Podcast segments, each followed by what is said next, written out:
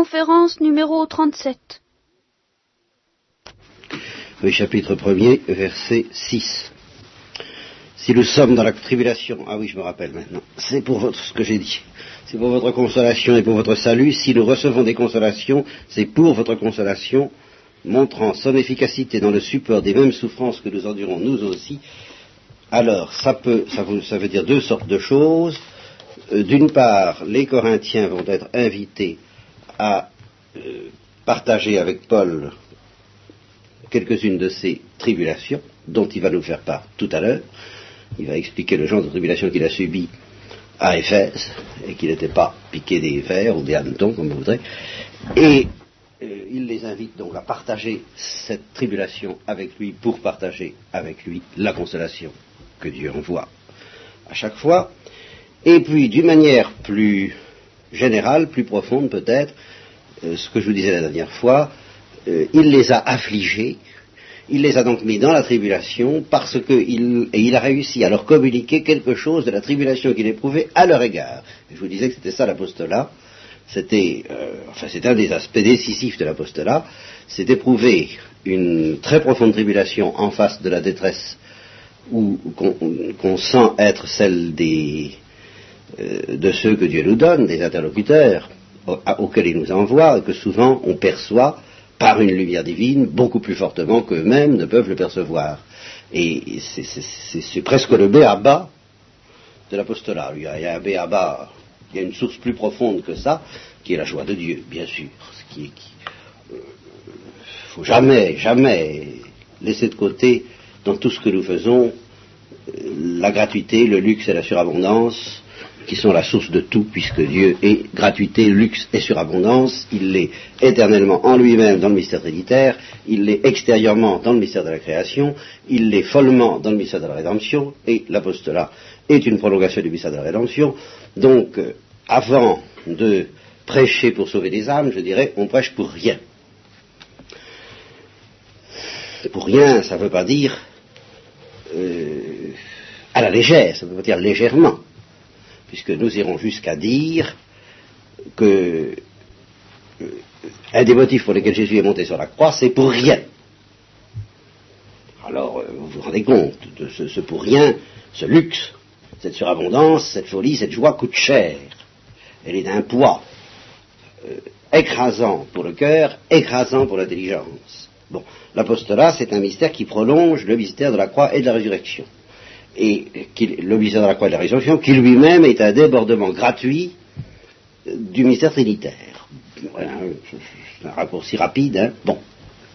Alors, donc, la, source ultime de tout apostolat, c'est cette espèce de débordement gratuit auquel nous ne comprenons rien, même quand nous sommes fidèles à ce débordement, nous ne savons pas ni d'où il vient, ni où il va, nous ne pouvons pas comprendre la hauteur, la largeur, la profondeur de cette espèce de mouvement qui nous porte vers les autres, parce que ce mouvement, c'est le même que celui qui a fait monter le Christ sur la croix, pour rien, ressusciter, pour rien, et chanter la, joie du Père, pour rien.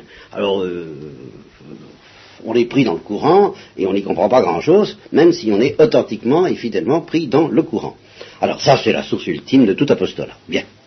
Si on n'oubliait pas ça, on s'exciterait peut-être un petit peu moins sur euh, les aspects sociologiques euh, que je ne renie pas du tout de l'apostolat, mais qui euh, vous étouffent l'étincelle dans l'espace d'un credo, disait Thérèse d'Avila, mais elle avait encore bien de la chance que ce soit dans l'espace d'un credo, aujourd'hui ce serait dans l'espace d'une statistique. Alors, ça c'est le premier, le premier moteur. Alors le moteur qui n'exclut pas, qui n'est pas du tout en contradiction avec celui-là, parce que ce n'est pas plus un moteur utilitaire que le premier, c'est la perception de la détresse et de la misère de l'âme des hommes. Hein, du, cœur, si vous n'avez pas le mot âme, que je suis prêt à défendre, mais enfin, soyons charitables, euh, évitons le scandale des faibles qui, n'encaissent plus le mot âme, bien, alors euh, la détresse des profondeurs de l'homme. Bon, alors percevant ça, on est, faites attention, euh, le premier mouvement, c'est pas d'y porter remède. Pour un apôtre, le premier mouvement en face de cette perception de la misère et de la détresse des hommes spirituels, spirituels déjà encore un mot dangereux, enfin, euh, pas seulement corporel, bon, donc ayant une dimension très profonde, totalitaire. Voilà. Une misère totalitaire, une détresse totalitaire. Et pour un chrétien ayant une portée éternelle. Percevant cela, la première chose que l'apôtre fait, c'est d'entrer en tribulation. Voilà. C'est d'être bouleversé. Autrement dit, c'est ça la miséricorde. C'est, le premier moteur dans l'ordre de la miséricorde, c'est ça. Parce que c'est le reflet de ce que Dieu éprouve face à la même misère et la même détresse. Alors si on ne participe pas à ça, si on, si on saute sur cette étape, euh, rapidos, rapidos, parce que c'est pas très agréable, vite portons-y remède et comme ça on n'aura pas à être bouleversé. Eh bien c'est zéro au point de vue de l'apostolat parce que ça n'a plus rien de divin.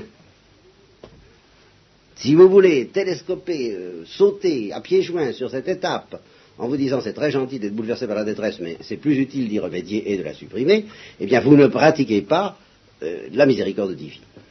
Vous faites des choses peut-être très intéressantes, mais ça n'est plus ce reflet du bouleversement des entrailles de la miséricorde de Dieu en face de la misère humaine. Il faut donc d'abord déguster,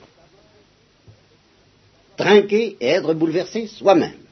Alors plus ou moins euh, spectaculairement, nerveusement, ça, alors ça dépend des tempéraments, des charismes, des, dons de Dieu, de ce que Dieu demande, de ce que Dieu donne, ça, alors je ne m'occupe pas de ça. Mais dans les profondeurs, de toute façon, euh, il faut pleurer, comme disait Saint Dominique à, au, bienheureux Bertrand de Comminges, je crois, qui pleurait tout le temps ses péchés, et, qu'il n'arrivait pas à en sortir de pleurer ses péchés. Saint Dominique lui dit, bon ben ça suffit, c'est bien, tu as bien pleuré des péchés, maintenant tu vas pleurer ceux des autres.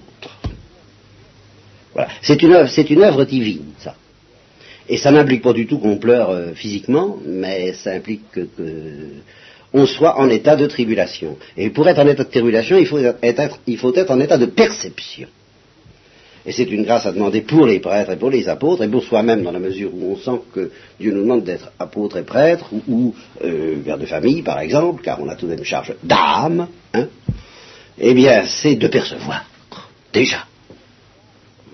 Et percevoir, c'est pas drôle. Pas si trop bien, parce que ça va très loin.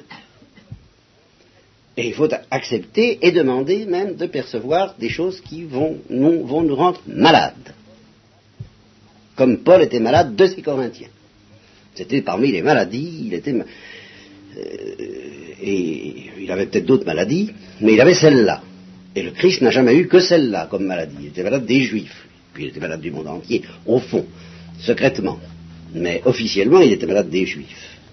C'est la seule maladie qu'il ait connue. Mais il en est mort, maladie mortelle. Il est mort de miséricorde, Jésus-Christ. On va s'y tromper. Bien. Ben, Paul aussi, en fin de compte. Alors Paul était malade, il était malade des Juifs, mais enfin, il, il, le dit, nous aurons des textes saisissants là-dessus, puisqu'il dit j'aimerais mieux être anathème. J'en suis tellement malade que je voudrais être anathème pour qu'il soit sauvé. C'est quand même pas mal. Et c'est des juifs qu'il parle. Il était malade des juifs, mais il était malade aussi de l'univers entier, comme il le disait la dernière fois, je crois, qui tombe sans que je, brûle. Voilà. Alors, euh, ça c'est le premier temps de l'apostolat, dont on ne parle pas beaucoup, hein, qui, est fait de perception d'une lumière surnaturelle. On disait de Catherine de Sienne, par exemple, qu'elle avait le don de percevoir l'odeur des âmes. Ah, voilà encore les âmes qui reviennent. Peux rien, vous voulez. Mais à propos d'odeur, l'odeur des, êtres, l'odeur des profondeurs d'un être. Nous verrons justement dans la suite du texte, je ne sais pas quand, ce sera quand on y sera, que Paul euh, dit nous sommes la bonne odeur du Christ. Et, il dit voilà, nous, nous, trimballons avec nous une aura, comme je vous disais la dernière fois. C'est à vous que je parlais de l'aura la dernière fois? Non, c'est pas à vous. Bon, eh ben voilà, oui. Nous traînons avec nous un rayonnement euh, qui, dit justement les, hindous, est bénéfique ou maléfique selon les cas. Bon, Paul appelle ça l'odeur, et il y a des gens, justement, ce sont ceux qui ont une âme apostolique, qui reçoivent comme premier don, car c'est le fondement de l'apostolat, le don de percevoir avec plus d'intensité que d'autres cette aura ce parfum. Alors, comme tous les dons un petit peu extralucides, hein, à première vue, ça fait envie. On se dit, oh, ça va être bien. Bon, ben, je ne crois pas en avoir reçu beaucoup de ce genre de, dons. je, suis tout de même pas, et loin de là, au niveau de Catherine de Sienne, qui, je crois, s'évanouissait euh, à l'odeur des âmes pourries. C'était un état de péché mortel. Elle ne pouvait pas le supporter. Elle ne l'en voulait pas. Elle n'était pas indignée. Non, elle, s'évanouissait tout simplement. Hein. bon, alors je suis très loin de ça. Hein. mais si peu que ce soit,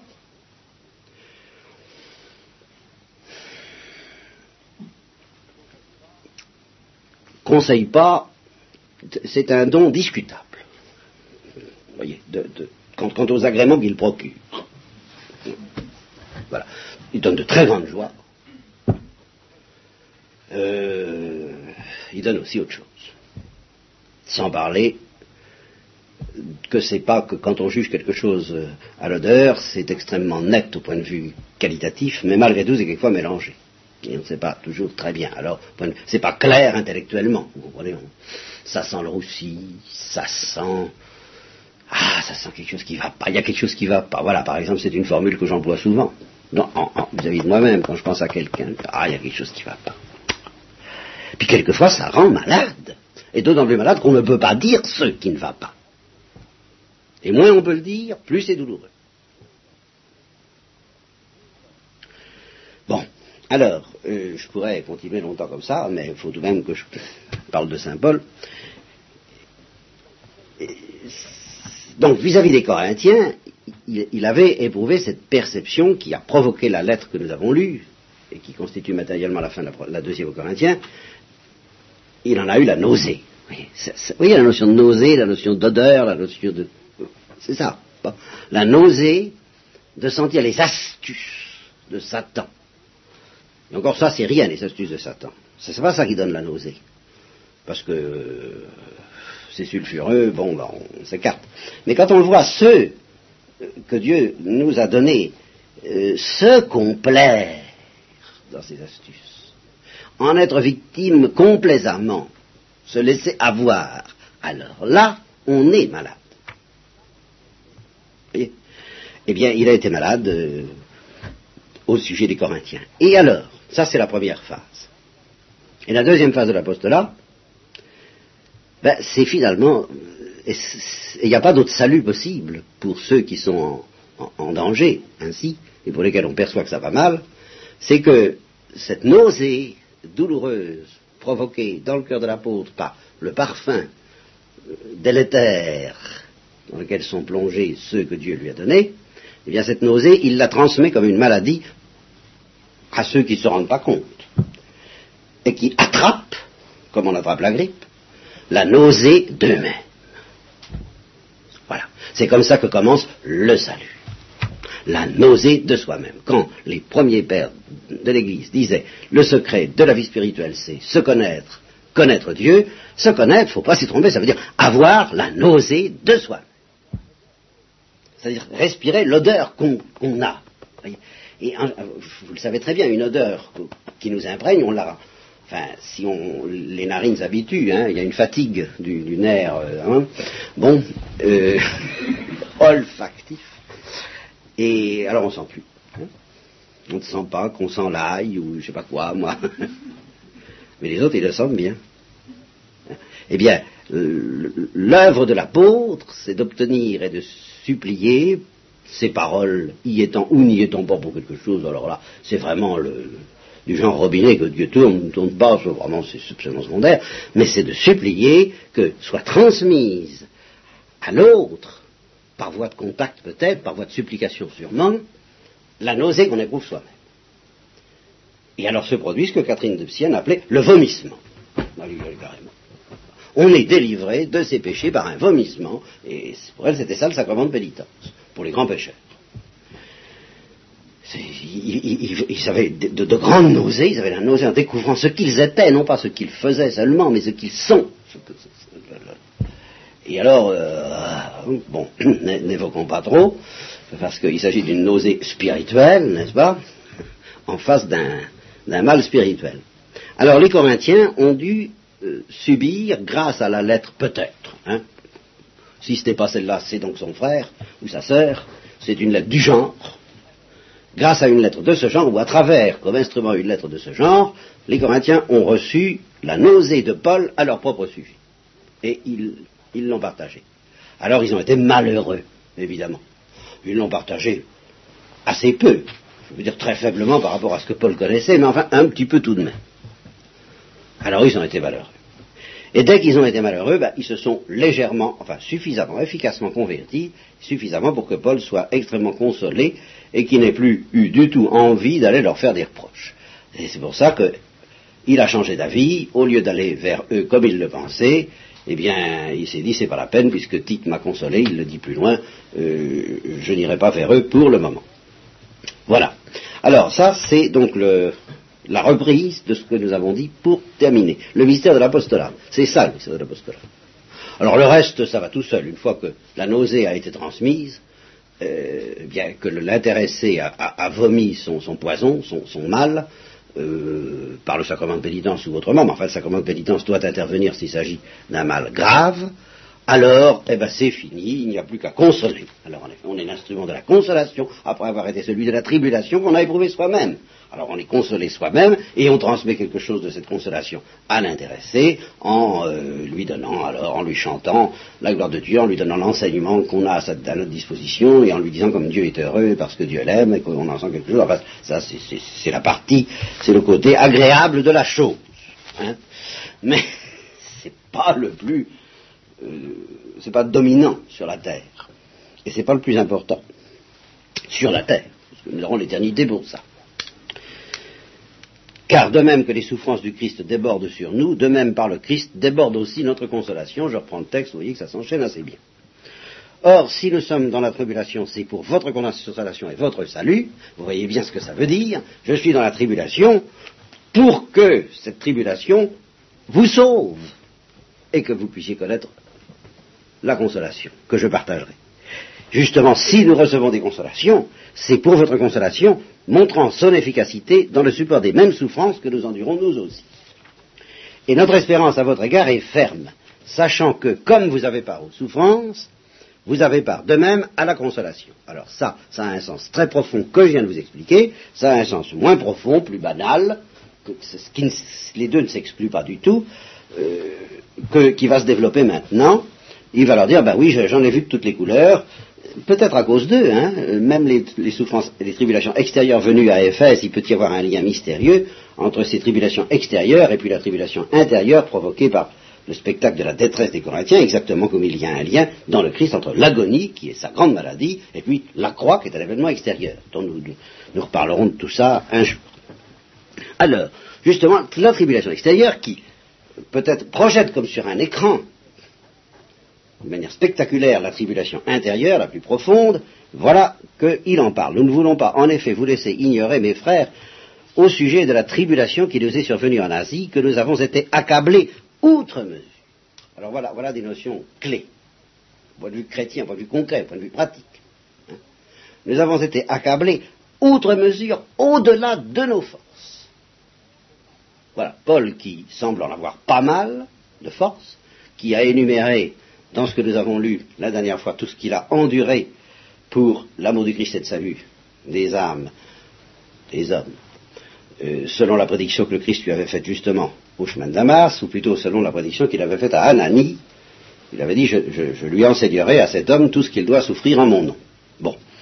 Eh bien, Paul, qui en a vu de toutes les couleurs et qui semble être un champion, quelqu'un qui ne craint pas les épreuves et les tribulations, eh bien, il reconnaît qu'il y a des moments c'est la seule fois où il en parle, enfin c'est très net, où là il dit non, ça dépassait mes forces.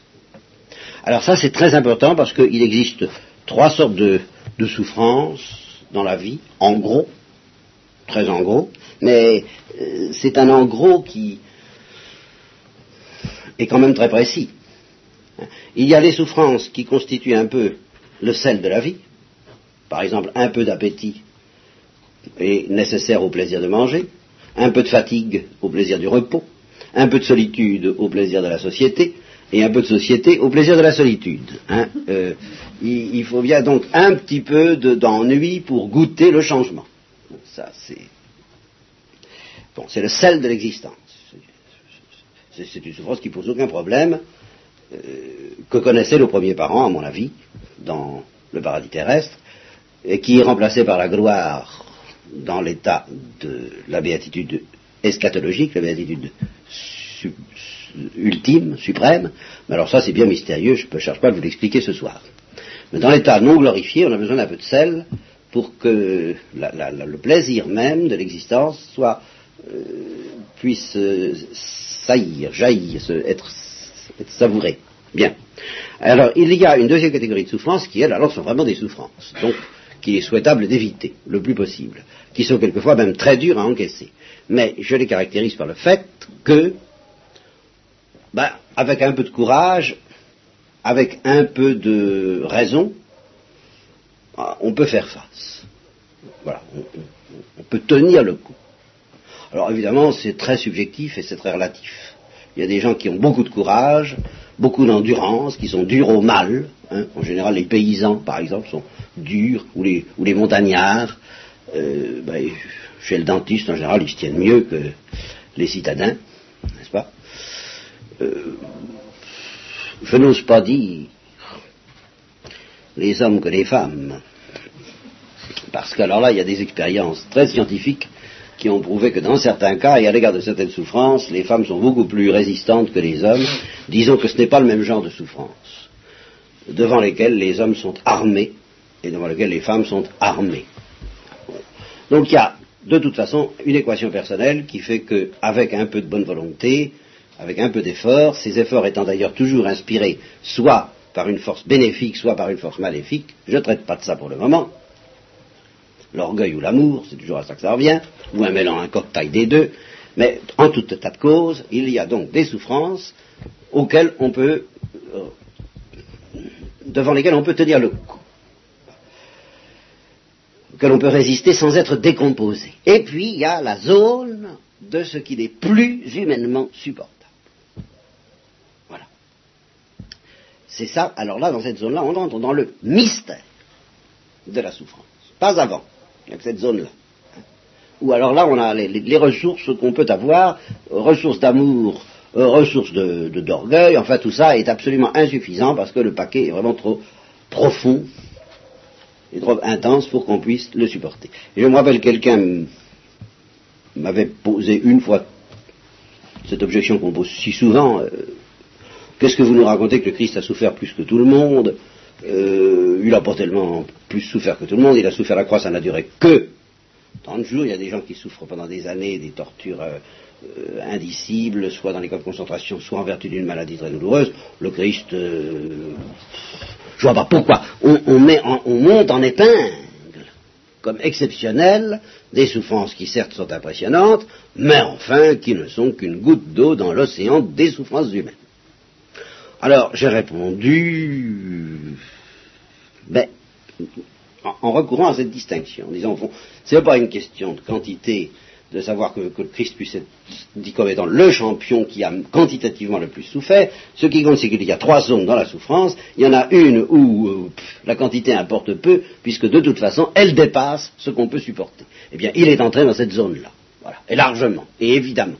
Alors c'est tout. Il n'y a, pas besoin de savoir autre chose. À partir du moment où on entre dans cette zone, allez faire des calculs. Hein, je vous demande un peu. Le seul calcul, c'est savoir justement si ça dépasse ou si ça dépasse pas ce qu'on peut supporter. Si on, peut supporter ça sans craquer, ou si on ne peut pas supporter ça sans craquer. Voilà, la notion de craquer, très important. Hein. bien. Eh bien, Saint Paul dit, eh bien là, euh, j'ai craqué. C'est ça qu'il Là, j'ai craqué. Vous voyez? Au-delà de nos forces. Au point que, alors là, un texte difficile à traduire, nous avons été accablés outre mesure au-delà de nos forces, au point que nous désespérions même de conserver la vie. Alors dans le mot à mot du perspic, ça donnerait au point que nous désespérions même de la vie. Et alors vous voyez, ça m'intéresse, parce que nous frôlons là une question très moderne, très existentialiste. Saint Paul a-t-il connu ce que nous appelons le désespoir, au point de connaître même ce que nous appelons la tentation du suicide? Alors ce qui est frappant, c'est que le texte de la Vulgate va nettement dans ce sens-là, encore plus que la traduction du Perspic, Donc nous avons été accablés au-delà de nos forces, ita ut tederet nos etiam vivere. En telle sorte que vivre pour nous, c'était même, alors, tederet, ça veut dire tout de même euh, avoir la nausée. Voilà, au fond c'est ça. Le verbe tedere en latin veut dire avoir la nausée, avoir le dégoût, avoir l'ennui, le, spleen. Tedere c'est le spleen. Hein. Alors si on prend la Vulgate, eh bien, euh, nous étions dans une telle tribulation que vivre, euh, ça valait plus le coup. Ça ne valait plus le coup de vivre. J'avoue qu'après avoir bien réfléchi et, cherché le texte grec, dont je vais vous dire un mot, finalement, ben, la traduction la plus fidèle de ce texte, je la trouve dans, mais je n'y suis pas allé voir, j'irai voir pour vous la prochaine fois, la parole du Christ. Mon âme est triste jusqu'à la mort. Et au fond, c'est ça. Mon âme est triste à en mourir. Or, justement, là aussi, le Christ était en danger de mort. Mais parce qu'il était en danger de mort, mais pas un danger de mort banal, et c'est ça sur lequel je voudrais insister. Ce n'est pas purement et simplement un danger de mort, c'est un danger de mort qui est la projection spectaculaire sur un écran d'un danger de mort beaucoup plus secret, beaucoup plus mystérieux, et qui est le danger de, de se sentir vaincu à l'intérieur par les forces de la mort. Voilà, c'est ça que ça veut dire, mon âme est triste à en mourir. Et nous revenons à la tribulation. Alors le texte grec, bah, le texte grec nous laisse dans une ambiguïté euh, parfaite. En profondeur, c'est cette espèce de euh, d'agonie. Voilà, c'est une participation à l'agonie du Christ.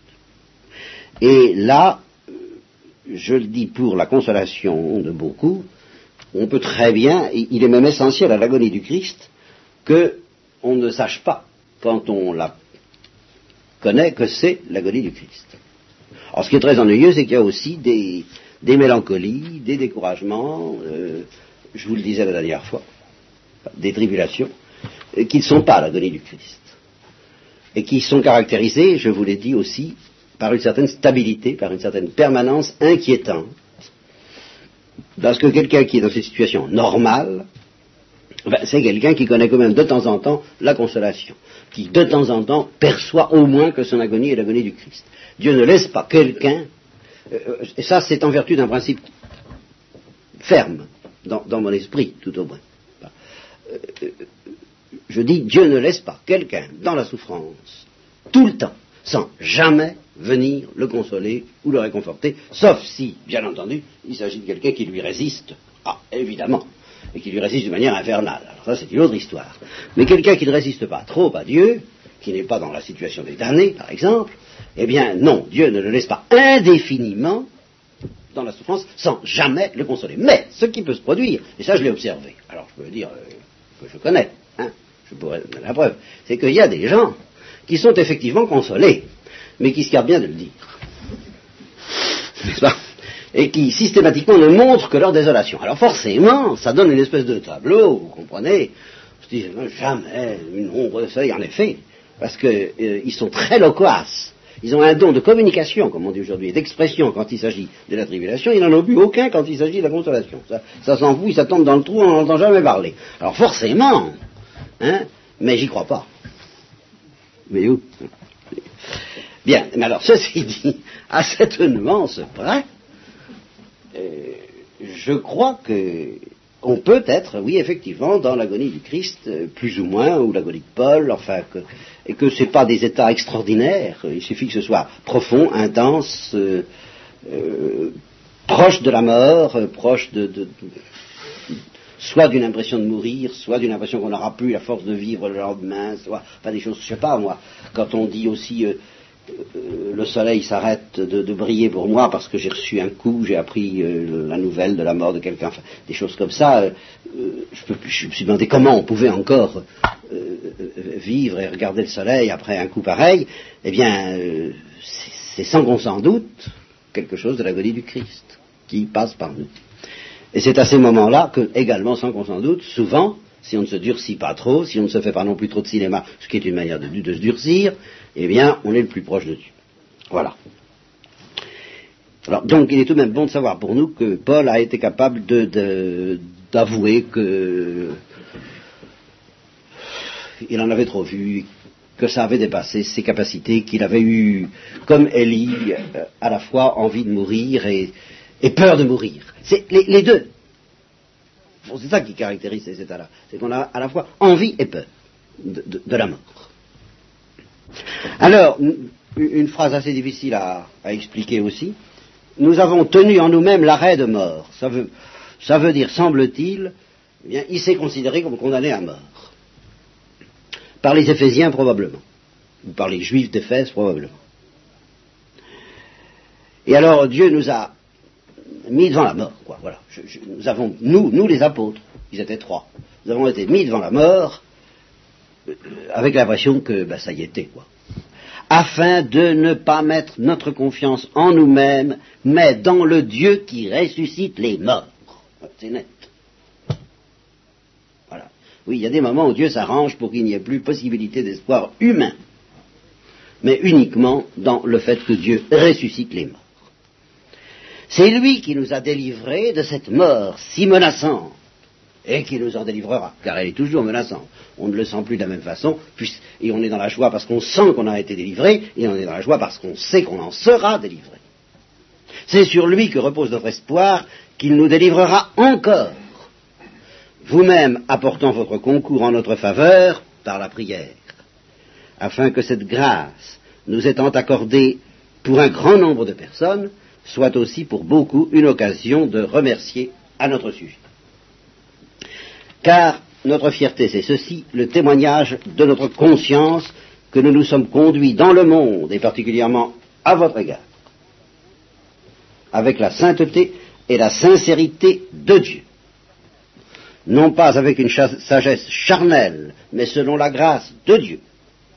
En effet, n'allez pas vous imaginer, comme certains le disent, qu'il faut lire entre les lignes dans mes lettres et qu'elles veulent dire autre chose que ce qu'elles disent. Je ne suis pas comme ça. C'est encore une chose qu'on lui avait reproché. Ça paraît ahurissant. Mais le perspic euh, se dit, bien c'est probablement parce qu'on lui posait, alors ça c'est une chose qu'on connaît bien aussi, on lui posait des questions auxquelles il était incapable de répondre sommairement. Exemple, la question des idolotites, la question de la résurrection des morts, le perspic évoque aussi euh, ah ben, les questions du mariage et de la virginité que nous avons vues l'année dernière, et qui sont tout de même subtiles, qui demandent des nuances. Alors, parce que Saint Paul mettait des nuances, parce qu'il faisait de la théologie, qui distinguait un point de vue selon lequel et un autre point de vue selon lequel, alors on disait, oh là là, c'est pas, c'est de la casuistique. Vous voyez? Ça ah, ah, ah, Je connais bien ça. Hein parce qu'on ne dit pas pan, pan, pan, hein, Il faut que les réponses soient comme ça. Sinon, vous faites de la casuistique, euh, et il est évident qu'il y a une utilisation malhonnête des distinctions subtiles de l'intelligence, mais il y a une utilisation droite et qui est parfaitement compatible et parfaitement nécessaire, justement à la pureté et à la sincérité avec laquelle on parle. Faut-il manger des viandes étouffées? Eh bien, la réponse n'est pas euh, sommaire, elle est beaucoup plus subtile que, ça n'en a l'air à première vue, et vous vous rappelez les subtilités dans lesquelles nous sommes entrés à ce sujet. Vous avez le droit pour vous, mais à cause de celui qui ne comprend pas, eh bien, vous ne devez pas, par charité, vous devez faire comme si vous n'aviez pas le droit. Hein? Ouh, quoi, du, du, du, du, du bien compliqué. Il n'est pas franc, cet homme-là. Voyez, c'est vite fait. Hein alors, le perspic suppose que c'est ça, c'est possible. En tous les cas, lui, Paul se défend. Il dit, écoutez, non, dans, mes lettres, dans nos lettres, il n'y a rien que ce que j'écris, que ce que vous lisez, que ce que vous comprenez. Pas, n'allez pas chercher autre chose. Il n'y a pas à décoder. Si ce n'est par le Saint-Esprit. Puis j'espère que vous comprendrez jusqu'à la fin, comme vous avez compris en partie. Vous avez compris en partie. Ben, je voudrais bien que vous compreniez jusqu'au bout. Que nous sommes pour vous un sujet de joie. Vous devriez être fiers euh, de m'avoir.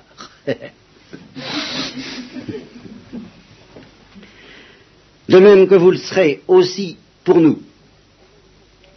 Au jour de notre Seigneur Jésus, ce jour-là, moi je serai fier de vous avoir. Et vous serez fier de m'avoir.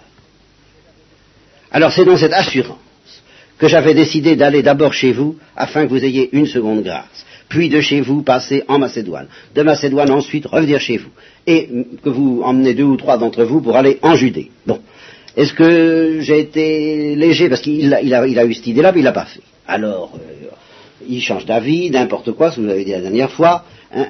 alors, il se défend. Est-ce donc que, en voulant cela, j'aurais agi avec légèreté? Vous imaginez une fois de plus, ça recommence, que quand je veux quelque chose, je le veux selon la chair, selon mes idées à moi. De sorte qu'en moi, il y a à la fois des oui-oui et des non-non. Hein eh bien non. Et alors aussitôt, il balaye Paul et il se situe au niveau de Dieu. Parce que comme il est au niveau de Dieu, dit moi je me mets en face de Dieu. Alors Dieu n'est pas comme ça. Dieu n'est pas oui mais. Vous comprenez? Voilà. Oui, non et oui mais. Eh bien Dieu non. Dieu est oui ou Dieu est non. Oui, oui, non, non. Dieu est fidèle. Et la parole que nous vous avons adressée n'est pas oui et non ni oui mais. Car le Fils de Dieu, Jésus-Christ, que nous avons prêché parmi vous, moi, Sylvain et Timothée, voyez les trois, n'a pas été oui et non, oui mais, ya, ya, ya. Hein? Il n'y a eu que oui, en lui, en Dieu, pas en nous. Nous, nous sommes simplement, nous sommes alignés. Hein? Car autant il y a de promesses faites par Dieu, elles sont oui en lui. Et c'est pour ça que vous dites Amen. Vous savez, ça va loin, hein? Le corps du Christ. Amen. Ça veut dire je veux pas, euh, je veux, je veux pas de tout ce qui peut ressembler, je veux pas de, des, belles synthèses, c'est le corps du Christ. Oui. Vous savez ça, c'est oui, c'est vraiment le corps du Christ. Ça n'est plus du pain. Voilà ce que veut dire Amen. Ce n'est plus du pain. Si vous dites, oh, il y a une finali, transfinalisation, alors c'est oui, mais. C'est pas Amen. Alors dites pas Amen. C'est exigeant tout ça. Car autant il y a de promesses faites par Dieu, elles sont oui en lui. C'est pourquoi aussi nous disons par lui Amen à Dieu pour le glorifier. Or celui qui nous a fermis avec vous dans le Christ et qui nous a oint à l'onction, l'onction du baptême, l'onction de la confirmation et éventuellement l'onction sacerdotale pour Paul, mais l'onction du baptême et de la confirmation, tout ça ne fait qu'un. Ce sont trois onctions qui ne font qu'un, euh, avec à des degrés divers. Donc cette onction qui nous a aussi marqué d'un sceau, le caractère baptismal et de la confirmation, et qui a mis dans nos, dans nos cœurs les arts de l'esprit. Les arts, c'est-à-dire, ben, justement, cette espèce de pressentiment sans lequel la foi ne serait pas la foi, sans lequel c'est même pas la peine de discuter, ni d'essayer de comprendre, ni d'essayer de croire, et auquel justement le père Chauvin faisait allusion pratiquement dans la première instruction qu'il a donnée à l'école du dimanche, quand il dit c'est par le cœur qu'il faut comprendre, ça veut dire que l'intelligence doit intervenir, bien sûr qu'elle doit intervenir. Mais si à travers ce qu'on entend, nous ne recevons pas euh, vraiment des arts,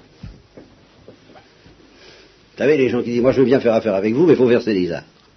Eh bien, Dieu est prêt à nous dire, moi, si tu veux, si tu veux que je te donne des arts pour, pour que tu sois sûr que je veux faire affaire avec toi, je suis prêt.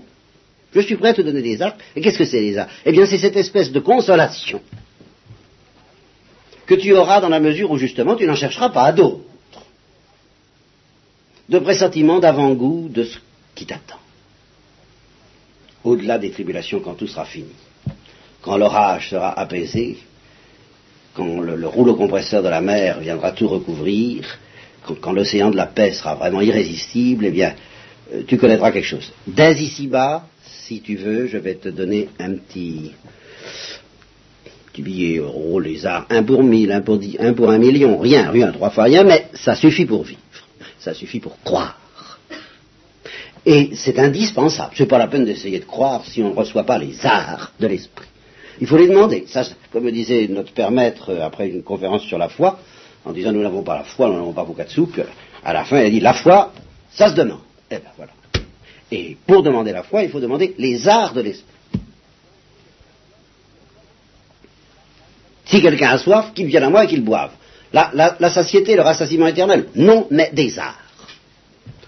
Ce dont il a besoin pour, comme je vous le disais la dernière fois, ne pas s'évanouir ne pas s'évanouir spirituellement. Alors là, je ne parle pas de l'évanouissement psychique de celui qui n'en peut plus comme Paul, mais de l'évanouissement de l'âme, qui n'a plus la force de croire et d'espérer.